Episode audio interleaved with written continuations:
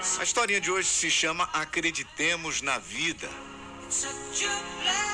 Rosana conversava no corredor da faculdade com alguns amigos.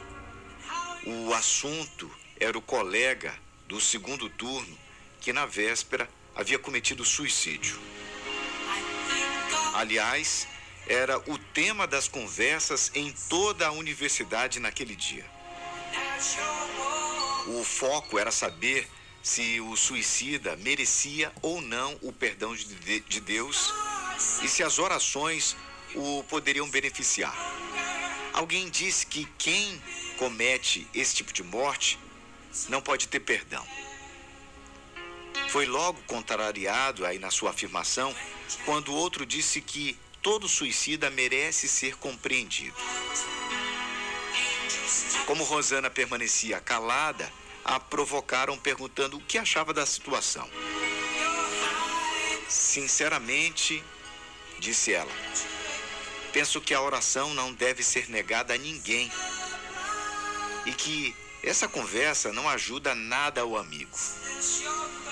Ajudá-lo? Como assim? Ele morreu. Ela respondeu: A morte não existe.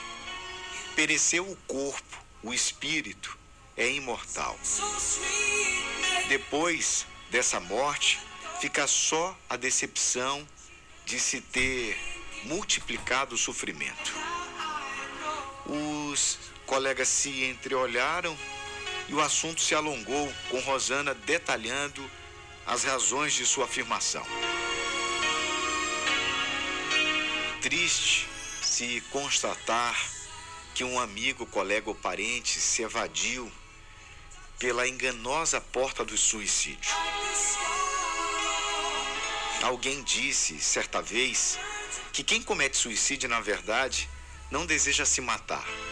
Deseja sim matar a dor, a decepção que ele não consegue suportar. Quando a fé e o bom ânimo fazem parte da vida da criatura, ela procura se refazer do sofrimento e buscar superação. Quem não acredita na imortalidade da alma se prende tão somente às amarguras da vida.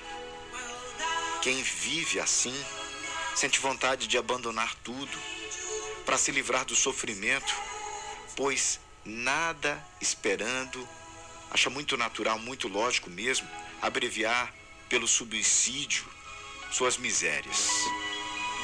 A incredulidade sobre o futuro, as ideias materialistas fermentam esse desejo.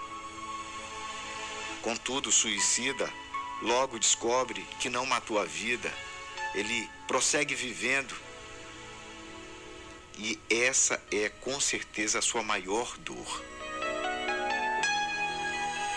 Ele é qual prisioneiro que se evade da prisão antes de ser cumprida a pena.